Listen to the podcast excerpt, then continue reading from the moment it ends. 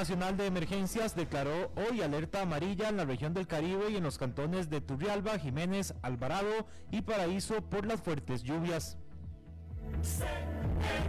El Ministerio de Salud emitió una alerta sanitaria sobre la comercialización de productos plaguicidas de uso doméstico falsificados. Se trata del producto Invictus de la marca AgroHelp.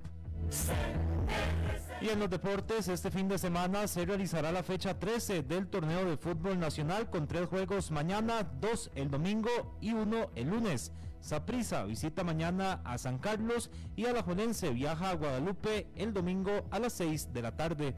En una hora más noticias. Noticias cada hora en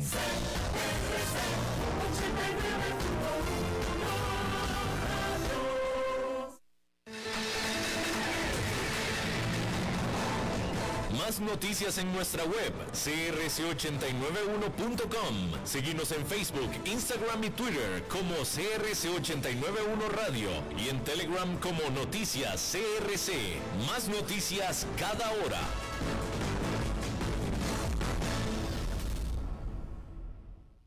CRC 89.1 Radio y Cadena Radial Costarricense no se hacen responsables por las opiniones emitidas en este programa. Transcomer, puesto de bolsa de comercio, presenta a las 5 con Alberto Padilla.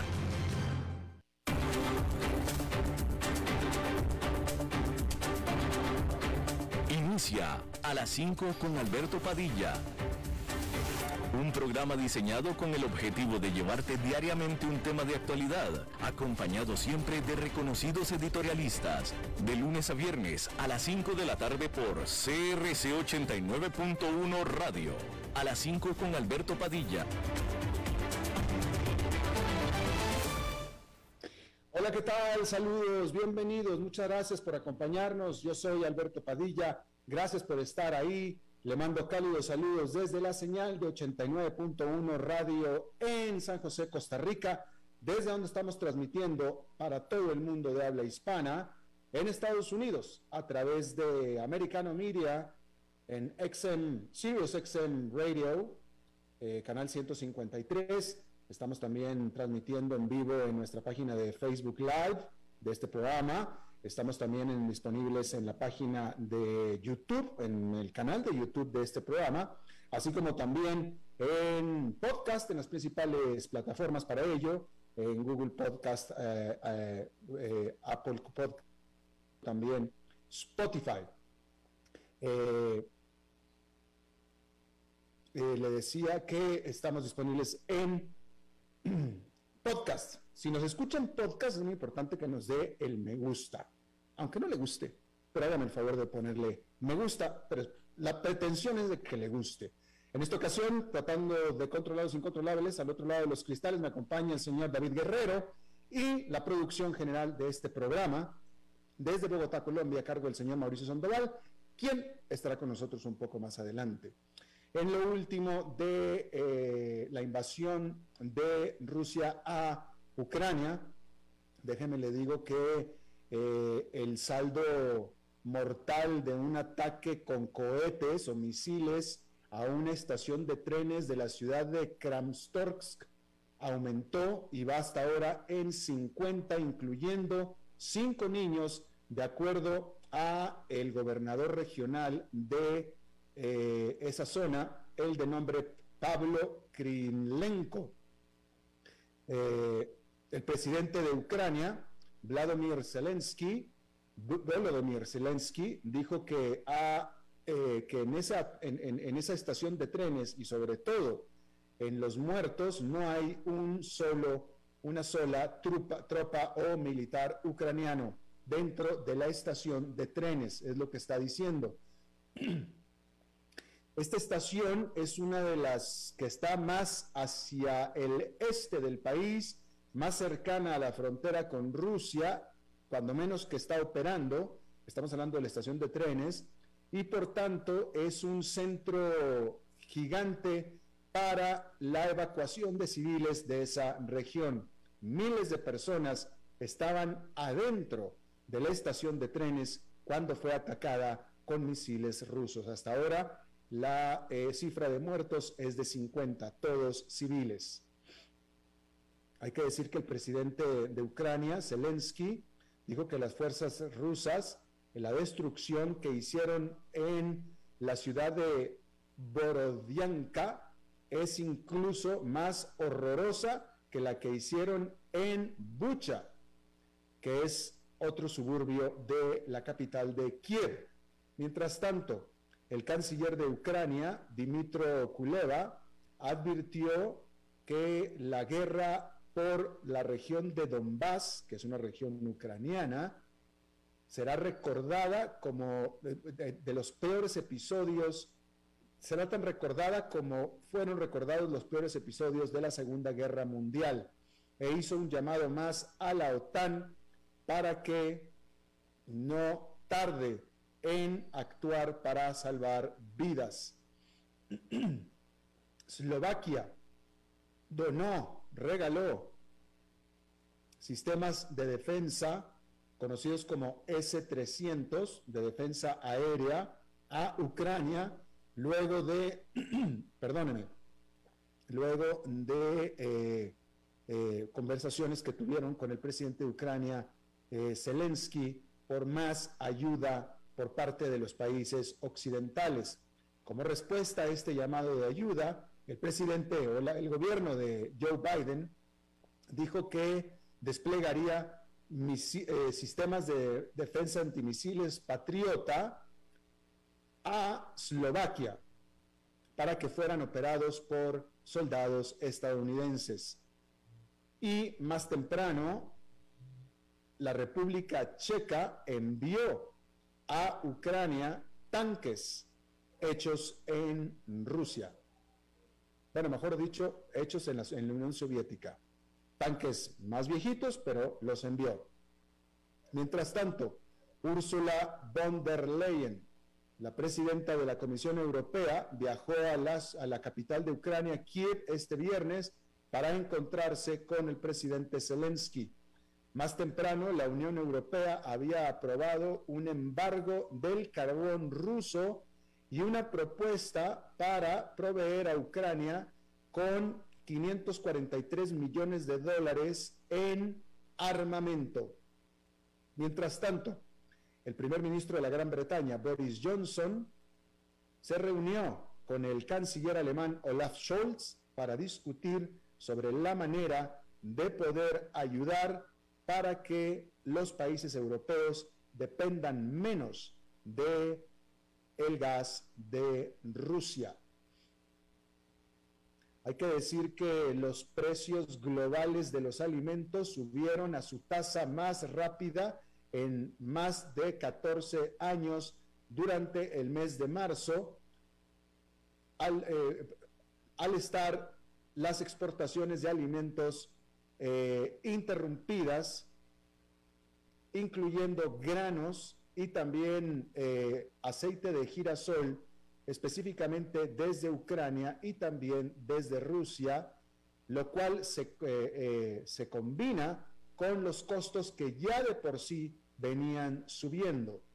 Esta interrupción de las exportaciones de Ucrania y de Rusia lo que hizo es aumentar la tasa de aumento a su nivel más alto en 14 años. Los precios a lo largo de todo tipo de categorías de alimentos, eh, según el indicador de las Naciones Unidas, fue casi un 13% más alto durante marzo de lo que fue en febrero. Y el indicador de cereales en específico subió por 17%. Estos costos más altos definitivamente son más en más sentidos están causando más daño en las naciones pobres, en las naciones en vías de desarrollo. Mientras tanto, la inflación anual de Rusia alcanzó 16,7% durante marzo, que es arriba del 9,2% en febrero. Es decir, en febrero 9,2%, en marzo un 16,7%, un salto inflacionario desde cualquier punto de vista. Ahora, Nos quedamos en Rusia porque este viernes, de manera sorpresiva, el Banco Central de Rusia recortó y recortó drásticamente su tasa de interés referencial. Estoy diciendo que la recortó, no la subió, de manera drástica, del 20 al 17%, y dijo que es posible que realice más recortes en el futuro, ya que las medidas de emergencia que ejecutó habían contenido el riesgo para la estabilidad financiera, devuelto los depósitos a los bancos y ha ayudado a limitar la amenaza de inflación, dijo el banco. El mes pasado, el Banco Central mantuvo su tasa de interés clave en 20%, luego de un masivo aumento de emergencia en febrero, y dijo que comenzaría a comprar bonos del gobierno, advirtiendo sobre un inminente aumento en la inflación y una severa contracción económica. Las medidas de emergencia fueron en reacción a las duras sanciones y bloqueos económicos y financieros impuestos por la Unión Europea, Estados Unidos y otras grandes economías por la invasión de Rusia a Ucrania. La decisión de este viernes del Banco Central de recortar su tasa de referencia en tres puntos porcentuales fue sorpresiva, definitivamente inesperada, pues su próxima reunión ordinaria de política monetaria está programada hasta el 29 de abril. Así es que fue extra, eh, extra eh, extemporánea. Hay que recordar que la reacción original del Banco Central fue la de disparar la tasa de interés en más del 100% a finales de febrero y ahora lo que está haciendo el banco es ajustes a la baja de aquella agresiva decisión. Obviamente cuando tomó la decisión, la tomó para hacerle después ajustes. Podrían ser al alza, pudieran ser a la baja. Dijo el banco que los precios al consumidor, como lo estábamos viendo, están subiendo y lo seguirán haciendo, pero menos de lo que temía. La actividad económica ha disminuido y lo seguirá haciendo, pero menos de lo que temía. Y ha logrado contener la estabilidad financiera al menos a un nivel mejor de lo que temía. Por lo tanto, puede hacer ajustes a la baja del nivel del 20% en que había colocado la tasa referencial como medida de emergencia. El Banco Central ruso concluyó que las condiciones externas para la economía rusa siguen siendo desafiantes y restringen considerablemente la actividad económica, pero agregó que mantiene abierta la perspectiva de una mayor reducción de la tasa clave en sus próximas reuniones. ¿Qué es lo que está pasando? Hay que, hay que, hay que establecer que la reacción del Banco Central de Rusia a las eh, eh, sanciones de Occidente fue una reacción brutal. Subió la tasa de interés en más del 100%. Fue una reacción brutal. Y bueno, pareciera ser que se le pasó la mano. Es decir, estaba la, tasa de interés antes de la medida de, de, contención o las medidas de emergencia del Banco Central, la tasa estaba en 9%. La aumentó de una sola decisión hasta el 20%, más del 100%. Bueno, ahora ya la ajustó a la baja al 17%. Dice que la puede volver a bajar, vamos a suponer que es al 15%. De todos modos, es una tasa altísima. Es una tasa altísima. La habría subido del 9 al 15. Es un aumento brutal. No del 100%, pero sí del 50 o aproximadamente, que sigue siendo un gran aumento. Entonces, el punto es de todos modos, efectivamente, las sanciones están causando un efecto muy fuerte, muy duro. El propio Banco Central lo está diciendo, nada más que no tan duro como el golpe exagerado que el propio banco dio. Le recuerdo que hasta ahora los pronósticos son de que eh, la economía rusa caerá, caerá en un hasta ahora 15%, una recesión de un 15% para el 2022. Definitivamente la situación no es buena, pero es, digamos que eh, no tan peor como originalmente las autoridades monetarias de Rusia habían calculado.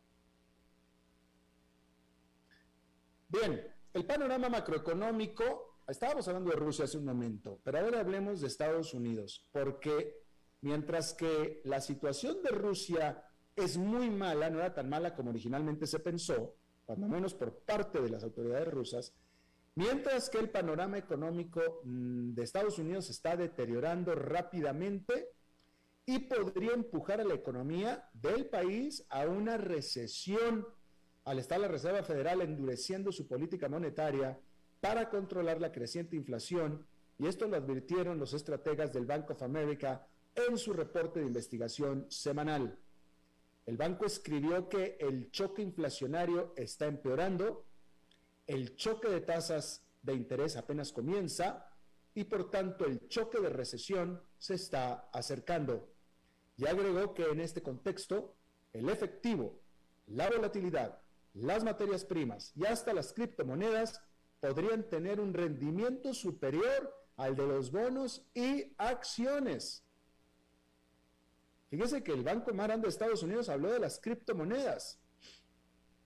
El miércoles la Reserva Federal señaló que comenzará a reducir activos de su balance de 9, de 9 billones de dólares a partir de mayo de manera más agresiva, mientras enfrenta la peor corrida inflacionaria en cuatro décadas. También es consenso en el mercado que el Banco Central suba su tasa de interés clave en medio punto porcentual en su próxima reunión de política monetaria en mayo.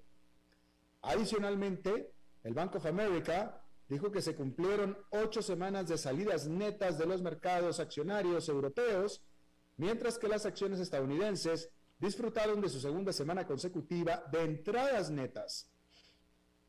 Notablemente, los fondos de acciones de mercados emergentes disfrutaron de la mayor entrada de recursos en 10 semanas, mientras que los vehículos de deuda de mercados emergentes registraron su mejor semana desde septiembre. Y bueno, en este contexto hay que decir que las llamadas acciones a prueba de recesión están teniendo un buen momento. A los inversionistas les preocupa que aumenten los riesgos de una recesión en Estados Unidos.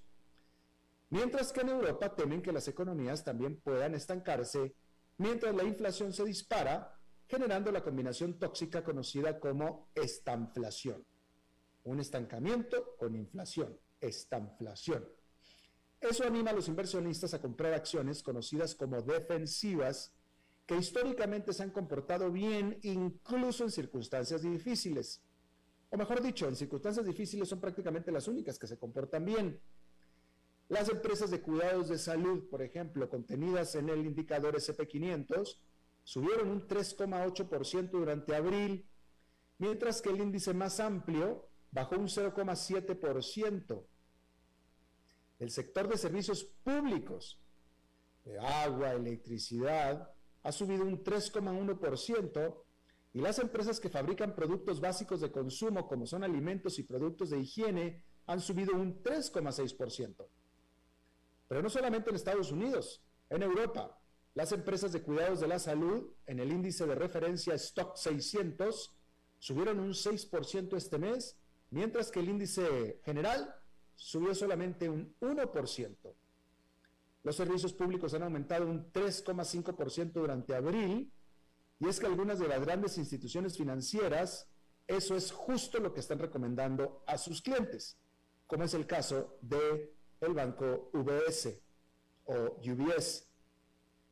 Pfizer, la gigante farmacéutica, fue una de las acciones con mejor desempeño en los Estados Unidos este jueves, después de que anunció que compraría a Reviral, que está desarrollando medicamentos para tratar un virus respiratorio común. Las acciones de Pfizer subieron un 4% y ahora están casi un 7% más altas este mes. La atención médica también es la elección defensiva favorita entre las estrategas del gran banco Citi. Gran banco por grande dijeron que los ingresos de las vacunas y los tratamientos de COVID-19, así como una necesidad continua de refuerzos, seguirán apoyando a las empresas del sector y que es probable que las fusiones de la industria se intensifiquen. Los operadores del mercado no están en modo de miedo total, hay que decir, como lo estaban hace un mes, pero hay suficiente incertidumbre sobre las perspectivas para inspirar un grado de cautela. Entonces, ¿por qué jugar a la defensiva? En Europa, a medida que continúa la guerra en Ucrania, existe un consenso cada vez mayor de que los altos precios de la energía causarán estragos en la economía de toda la región. Al respecto, el banco HSBC dijo que si los precios de la energía volvieran a los máximos de principios de marzo y se mantuvieran allí, la eurozona podría entrar en recesión, agregando que la estanflación, es decir, el estancamiento con inflación, es un riesgo real. Mientras tanto, en Estados Unidos, el Deutsche Bank pronostica una recesión el próximo año, como estábamos viendo, al estar la Reserva Federal reiterando el apoyo a la economía en un intento por limitar la inflación. Wall Street está actualmente enfrascado en un debate sobre si la ansiedad por la economía se refleja completamente en los precios del mercado de valores. De lo contrario, las acciones defensivas podrían seguir teniendo un rendimiento superior al resto del mercado. Hay situaciones, definitivo, hay situaciones en que hasta las acciones defensivas caen. Y bueno, hay que decir, cambiando de tema, que el comportamiento inquebrantable, compromiso incluso inquebrantable de China de erradicar el COVID-19 mediante el confinamiento de grandes ciudades como Shanghái, amenaza con provocar un fuerte impacto en su vasta economía ejercer más presión sobre las cadenas de suministro mundiales y aumentar la inflación más. Shanghái, hogar del principal centro financiero de China y algunos de sus puertos aéreos y marítimos más grandes, ha estado confinado durante 12 días y no hay señales de que las restricciones se vayan a levantar pronto. Las pequeñas empresas se han visto muy afectadas y las tiendas y los restaurantes están cerrados en todo Shanghái. Tesla, así como muchos grandes fabricantes chinos, no tienen claro cuándo puedan reiniciar sus fábricas. Mientras tanto, los retrasos en los puertos están empeorando y las tarifas del flete aéreo se están disparando, ejerciendo aún más presión sobre el comercio mundial. Los estrictos confinamientos han disipado cualquier expectativa de que el país pueda relajar su enfoque de tolerancia cero hacia el COVID-19. Y es que efectivamente Shanghái está registrando un alarmante aumento de casos de COVID a niveles similares a lo peor de la pandemia. Pero las autoridades chinas están convencidas de que no hay un término medio entre cero COVID y vivir con COVID, como ya casi el resto del mundo lo está haciendo. El presidente de China, Xi Jinping, se comprometió a minimizar el impacto económico de su política cero COVID, pero el deterioro de la situación en Shanghái, el prolongado confinamiento, plantean difíciles preguntas sobre el enfoque de Beijing ante los brotes de Omicron, esta variante mucho más infecciosa del virus original. El consenso de los analistas es que los crecientes casos de China y la escalada de los confinamientos en Shanghái y varias otras ciudades suprimirán la actividad en la amplia gama de sectores, incluidos los servicios en persona, los viajes, la logística, la construcción y también algunas manufacturas. De tal manera que los costos económicos podrían ser asombrosos y los inversionistas globales pueden estar subestimando el impacto de la política de cero COVID de China en su economía y los mercados del mundo. Y bueno, cambiando de tema, la administración de Joe Biden tomó la decisión, aquí en Estados Unidos son muy comunes, es muy común que los chicos vayan a la universidad con préstamos, préstamos financieros. Es muy común es una práctica muy común. Y de tal manera que la gran mayoría de los graduados de universidad en Estados Unidos se gradúan con un crédito estudiantil. Y ha sido una política primordial del gobierno de Joe Biden de hacer prórrogas a estos préstamos, lo que ha ayudado a muchísima gente. Pues bien, lo hizo de nuevo. La decisión de la administración Biden de extender una pausa en los pagos de préstamos estudiantiles federales hasta finales de agosto fue motivo de celebración entre 43 millones de estadounidenses beneficiarios de esto. Pero pues por supuesto que esto no es gratis, tiene un costo, tiene un costo. Y no nada más para el gobierno, ya que una de las afectadas es una empresa fintech, una tecnológica financiera de nombre Sophie, cuyas acciones se desplomaron el jueves. Y es que Sophie ofrece préstamos estudiantiles privados y refinanciamiento a estudiantes universitarios y sus padres, así como estudiantes graduados. La compañía dijo que eso significa que la decisión de la Casa Blanca de extender su moratoria de pago de esta semana, pues será muy buena noticia para todo el mundo, pero para ellos les afectará sus ventas y sus ganancias. Y Sophie no espera que la situación cambie en el corto plazo, apuntando a las elecciones intermedias de otoño. Dijo entonces que cree que esta pausa se extenderá nuevamente y permanecerá vigente cómodamente hasta el 2022. Ahora, Sophie espera ganancias de alrededor de solamente 100 millones de dólares este año, que suena a mucho, pero pues originalmente estaba estimando tener ganancia de 180 millones de dólares. Ya así no suena tanto. Dicho esto, hay que decir que la extensión de moratoria podría ayudar al mercado de valores en general si respalda la economía estadounidense. Si bien la pausa le cuesta al gobierno de Estados Unidos alrededor de 4 mil millones de dólares por mes, brinda un alivio de la deuda equivalente a un promedio de 5.500 dólares por prestatario, según un análisis reciente del Comité sin fines de lucro para un presupuesto federal responsable. Y 5.500 dólares, tanto en América Latina como en Estados Unidos, es mucha plata. Bien, allá en Nueva York esta fue una jornada pues en su mayoría negativa, aunque el índice industrial Dow Jones quedó con una ganancia de 0,40%. Pero ¿por qué digo en su mayoría negativa? Porque el Dow Jones será un indicador referencial, pero es un, un indicador de solamente 40 acciones, nada más, que son las acciones de las empresas más grandes de Estados Unidos, las 40 empresas más grandes, que son gigantes. Y bueno, este subió un 0,40%. Pero sin embargo, el Standard Poor's 500, que es de 500 acciones, que son las otras 500 empresas de Estados Unidos, este cayó un 0,27%. Y encima, el Nasdaq Composite, que también es un amplio indicador, tuvo una caída de 1,34%. Por tanto, en general, fue una jornada negativa allá en Nueva York. Vamos a hacer una pausa y regresamos con esta entrevista de hoy a las 5 con Alberto Padilla por CRC 89.1 Radio. El valor en la ética incluye no tener miedo de lo que se dice y a quién se le dice, sin importar las consecuencias o represalias que puedan sobrevenir.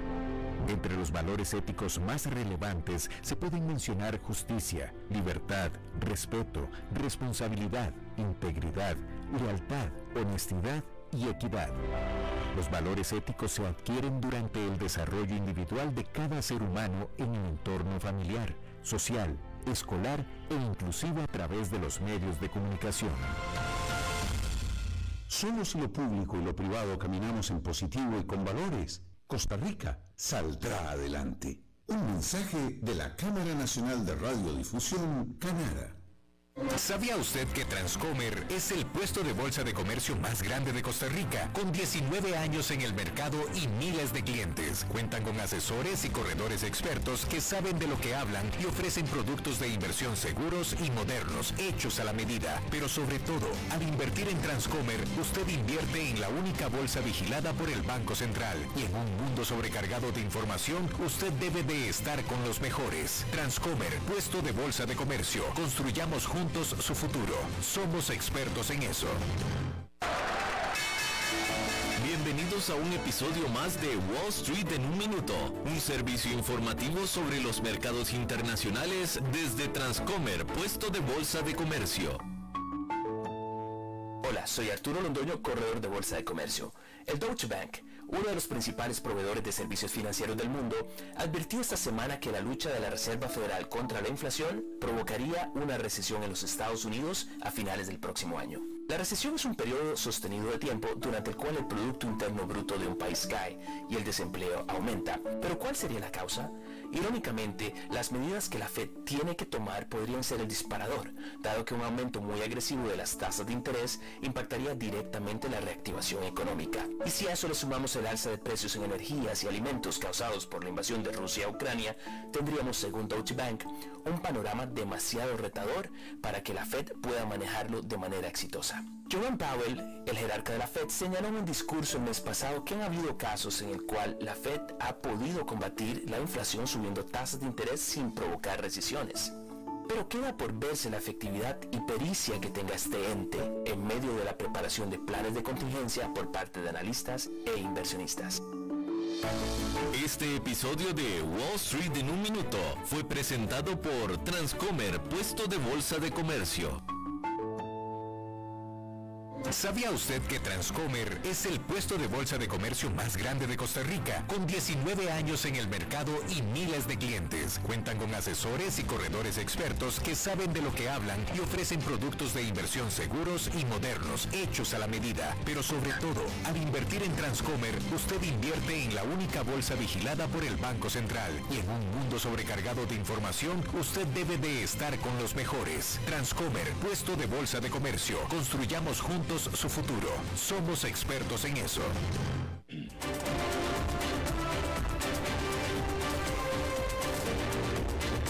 Seguimos escuchando a las 5 con Alberto Padilla.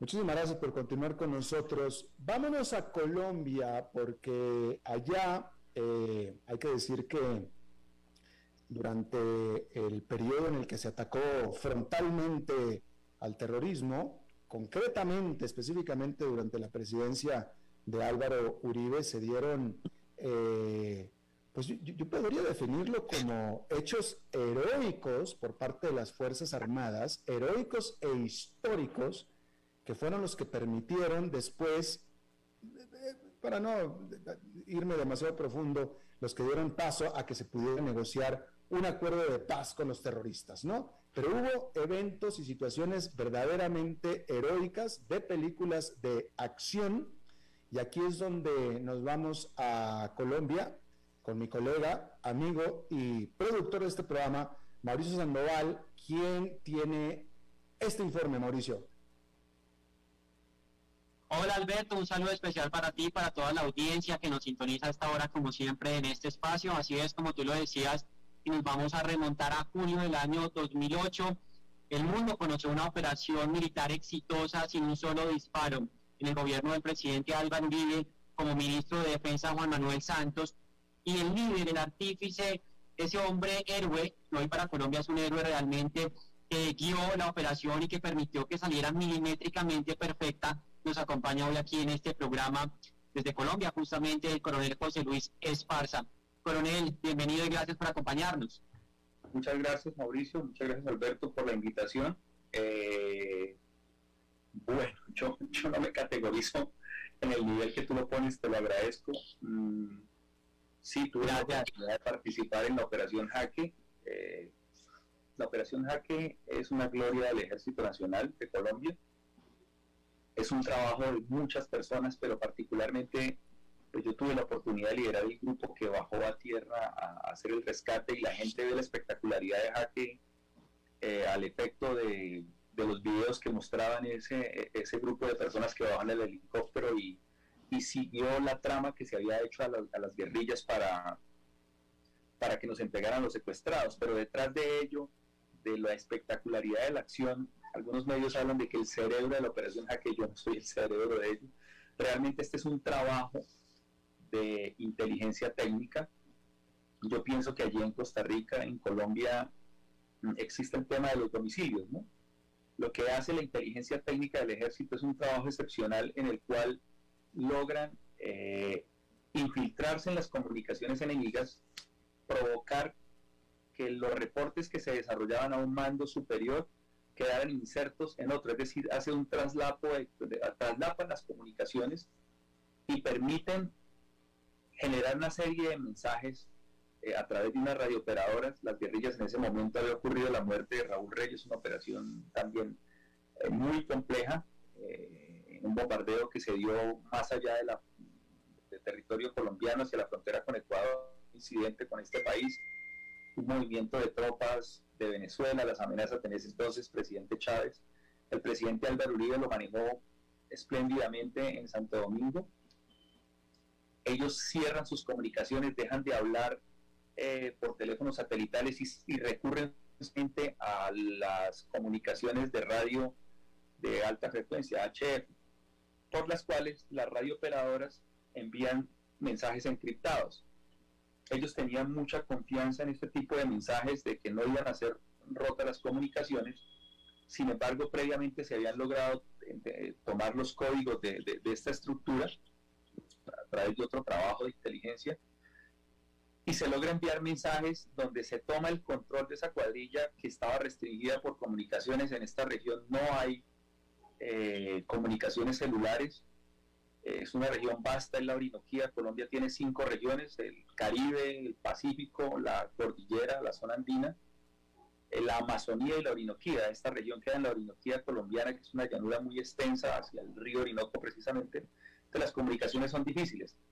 Y, logran hacer este excelente trabajo en el cual, eh, como bien señalo, pues no, ellos generan una interrupción como quien se mete en, en, una, eh, en una app de domicilios o cualquiera de estas y logran decir vamos a enviarles una encomienda y nosotros lo que yo tuve que hacer fue asumir el papel de los que van por esa encomienda. Por tanto, ser el cerebro, realmente el cerebro fueron estas personas que lograron ese trabajo magnífico.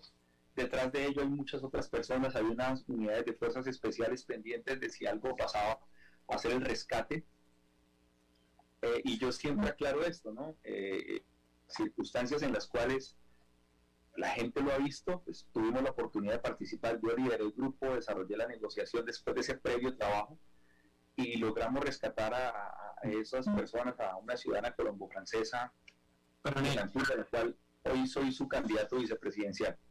Sí, para, para allá vamos, pero entonces permítame para poder ya la, la, entrevista, esa operación justamente permitió el rescate de 15 personas que llevaban incluso mucho más de 5 años secuestrados, como es el caso de Ingrid, y tres contratistas norteamericanos también que por supuesto estaban en el ojo de la opinión pública internacional. ¿Cómo logran ustedes engañar a las FARC y que esa información no se filtrara sobre todo en un país como Colombia, que cualquier decisión inmediatamente se conoce por la prensa. Es muy difícil guardar un secreto y creo que las dos cosas que han funcionado bien en Colombia en este sentido ha sido la operación Jaque y las negociaciones secretas que tuvo Juan Manuel Santos con las FARC previa a que se dieran de manera pública. ¿Cómo se infiltró a las FARC y cómo se evitó que se filtrara la información?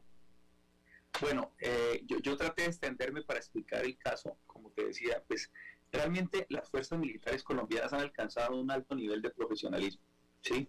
No ha sido solo esta, sino ha sido una serie de operaciones y de golpes a las FARC en las cuales se hace un trabajo de inteligencia para lograr obtener información del enemigo, pero también se construye una tarea de contrainteligencia, es decir, de negación a la información, y se trabaja mucho con una técnica que se llama el engaño en la guerra.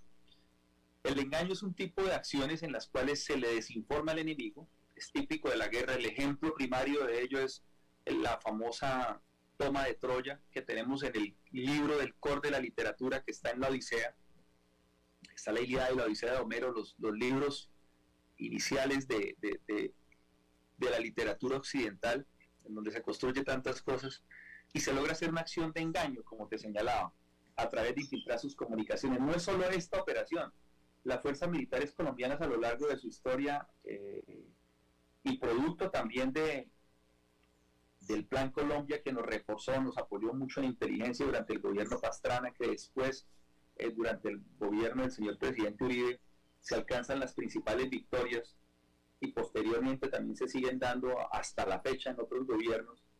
eh, han sido un trabajo excepcional que muestra el profesionalismo de las fuerzas militares colombianas y con medidas de contrainteligencia, entre ellas el engañar a la inteligencia del enemigo.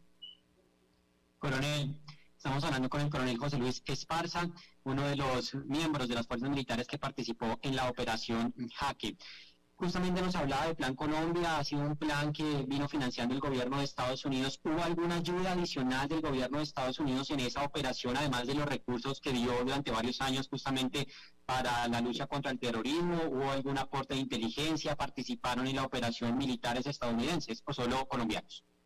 No, e, esta operación se espera muchísimo. Eh, tal vez algunas personas en Israel dijeron nosotros vimos la operación pues, ¿Qué era lo que había pasado? Durante el gobierno Santos vino una misión de israelitas a, tratar de evaluar nuestras operaciones. Se fueron sorprendidos del nivel que habíamos alcanzado. Para lograr este nivel nosotros hemos tenido un entrenamiento de británicos, franceses, en una medida pequeña, y sobre todo de los Estados Unidos en el desarrollo de operaciones. Hemos tomado la doctrina de estos países, pero se ha adaptado a Colombia. Y de esa forma a través de la experiencia, pienso yo, de la recursividad de nosotros los colombianos como, como país, que, somos buenos en todo ello, logramos desarrollar este tipo de trabajo que se le ocultó hasta el final a los gobiernos franceses y norteamericanos que tenían ciudadanos. Y cuando, logra, cuando finalmente está ya hecho el engaño electrónico, las, del engaño de comunicaciones, se le transmite a, obviamente a la cúpula, que en ese momento era el señor general Montoya, del ejército, Padilla, de las fuerzas militares, al ministro de Defensa, el señor expresidente Santos, y obviamente al señor expresidente Uribe.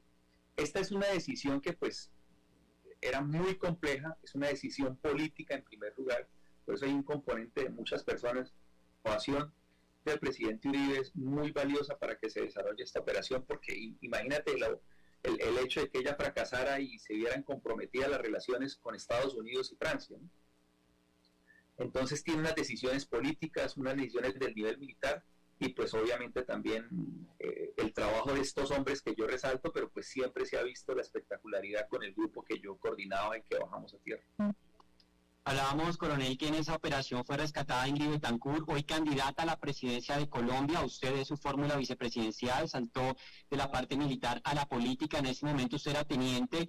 ¿Y cómo fue ese clic con Ingrid en ese momento también que tengo entendido usted estaba preocupado de que de pronto ella pudiera de alguna manera hacer fracasar la operación justamente por eh, su forma de ser, la inteligencia de ella que no come cuento. ¿Cómo fue ese momento y, y, esas horas de angustia para que la operación no fracasara? Sí, yo era mayor en ese momento. Nosotros estábamos tan seguros del trabajo que había hecho la inteligencia técnica y el planeamiento que me llaman ya a mí cuando ya está hecho el engaño para trabajar el tema de, de la tarea en tierra eh, entre los cálculos que se hacen del planeamiento militar táctico, ya la acción en el objetivo, eh, la preocupación de los ciudadanos norteamericanos, porque nosotros, basados en las experiencias de las otras, de las liberaciones, planteamos suplantar una misión de acuerdo a los mensajes que se enviaban, eh, y entre las consideraciones dijimos, no, pues aquí los problemas son que los guerrilleros están engañados, pero posiblemente Ingrid y los otros secuestrados van a pensar que, esto no es real. Y ya sabíamos de algunas conductas de ellos que se le estaban revelando a los guerrilleros. Pues eh, ya gente con 10, más de 10 años, Ingrid, el caso 6. Entonces esa dificultad se podría presentar que la fachada asumida de una misión internacional humanitaria se pudiese perder por, por efectos de que Ingrid Betancourt eh, y los norteamericanos en particular y los oficiales nuestros secuestrados, soldados y policías, dicen que no era. Entonces esto fue un, un, clic, como tú lo dices, negativo y ella, ella, ella pues nos generó una dificultad hasta que al final uno de nuestros hombres habla con norteamericano y dice, mire, les conviene que nos vayamos, no se querían subir al helicóptero. Fueron momentos mm, complejos, pero lograron superarse. En ese momento ella hizo una manilla durante varios meses en el cautiverio que pensaba entregarle a su familia ya en el helicóptero cuando ustedes le dicen que son el ejército nacional, que están libres, ya prácticamente tienen ustedes ahí en el piso batidos a César y Gafas, que eran los que custodiaban a, a, Ingrid, pues creo que ella ya entra un poco más en confianza y ella le regala esa manilla. ¿Cómo fue esa historia, coronel? Esa es una historia bonita porque Cuando terminamos ya lo llevamos en el helicóptero, la gente se emociona, el helicóptero empieza a bambolearse por, por la emoción de la gente. Llegamos a San José del Guaviare, yo subo a un avión que nos esperaba y en el avión pues en general Montoya me señala, dice, mire, este es el líder de la misión, él bajó por usted. Y en esas circunstancias, Ingrid, pues muy emocionada, dice, yo no tengo que darte, pero sé que a ustedes los condecoran, yo les quiero dar una condecoración. Y me dio una manilla este, que, pues eh, la tengo refundida en algún lado, pero fue un gesto muy bonito de Ingrid que, que significó mucho para crear una amistad en el que yo comprendí muchas circunstancias de ella su situación como víctima. Eh, y hace poco la rememoramos en el 20 aniversario de su secuestro. Entonces es una circunstancia bien interesante la que viví con ella.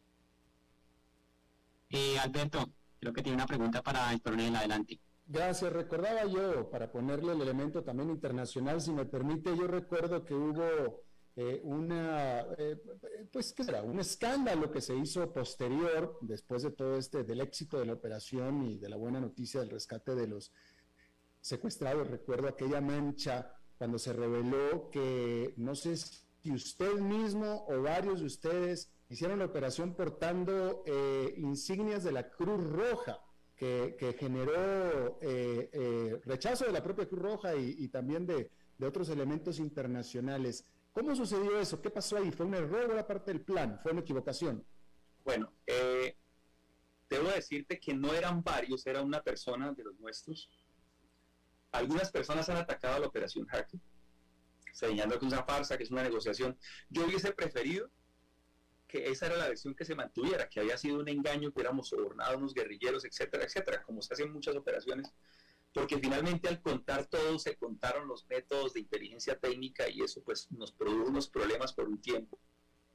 Mm, sin embargo, respecto a ello, es una circunstancia que, genera la perfidia. El delito de perfidia tiene ciertas implicaciones en el derecho internacional de los conflictos armados, que es el uso de armas y asesinar al enemigo, porque sería un asesinato, o de matarlo en combate usando prendas. El engaño es lícito. Entonces, la estratagema es lícita en el derecho internacional humanitario. La perfidia es el símbolos, pero significan el daño a las, al enemigo. Por tanto, la Cruz Roja, con toda razón, pidió explicaciones. Se les dijo, es una persona que llevaba un chaleco como parte de una circunstancia del planeamiento. Esto muestra también la autenticidad de hackers. Si, es una mentira, pues tú no llevas nada como lo ha tratado de señalar particularmente un periodista en Colombia que ha hecho un documental que se ha difundido que se llama Gonzalo Guillén. Respeto su posición de periodista, pero aquí no se da el delito de perfidia, sino que se da simplemente una situación en la cual una persona porta el chaleco por las circunstancias que debía ir de la Cruz Roja, un elemento no está bajo la dirección de la Cruz Roja. La misión se llama Misión Internacional Humanitaria. Sin embargo, las FARC y muchos de sus adeptos desde el nivel político empezaron a decir es una mentira y, todo se centró en el problema del peto, que era una mentira o no, pero lo que ocurrió fue finalmente un rescate de unas personas en las, cuales tenían en vilo al país eh, como moneda de cambio una francesa, una colombo-francesa, tres norteamericanos y los otros ciudadanos militares y policías colombianos. El hecho, el hecho se manejó, se pidió disculpas, se le explicó a la Cruz Roja y fue debidamente atendido y en ningún momento hubo perfidia, no hubo la violación como delito, tampoco se quiso, en el, en el hecho de que, por ejemplo, los guerrilleros que había ahí, que eran unos 200 o 300, se lance un ataque aéreo o un asalto aéreo como estaba previsto si ellos llegaban a descubrir nuestro plan, había un plan B en el que se asaltaba con helicópteros y se hacía un cerco humanitario. Eh, esa operación se para, no se desarrolla porque implicaría el delito de perfidia. Por tanto, no hubo, no, no, no hubo eh, esto de lo que le han querido acusar y desdibujar. Entonces se ha convertido en un tema de corte político cuando finalmente esta es una gloria del Estado colombiano, de sus fuerzas militares, en particular del ejército, no es José Luis Esparza, que hoy doy la cara por, por el tema político y por otras circunstancias. Estamos hablando con el coronel José Luis Esparza, uno de los integrantes de las fuerzas militares que lideró la operación Jaque y también formula vicepresidencial de Ingrid Betancourt en las elecciones para la presidencia de Colombia que se llevarán a cabo el 29 de mayo. Vamos a hacer una pausa y ya regresamos con él. Ya volvemos.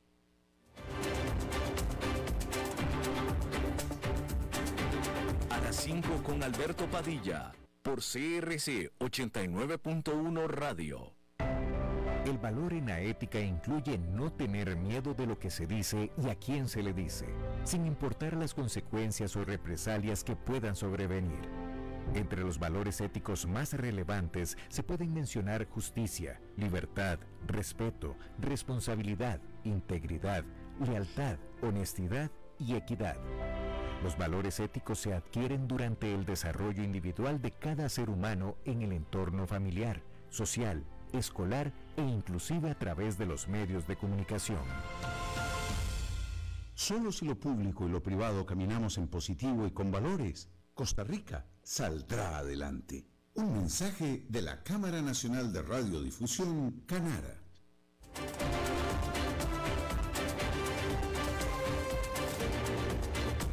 Seguimos escuchando a las 5 con Alberto Padilla.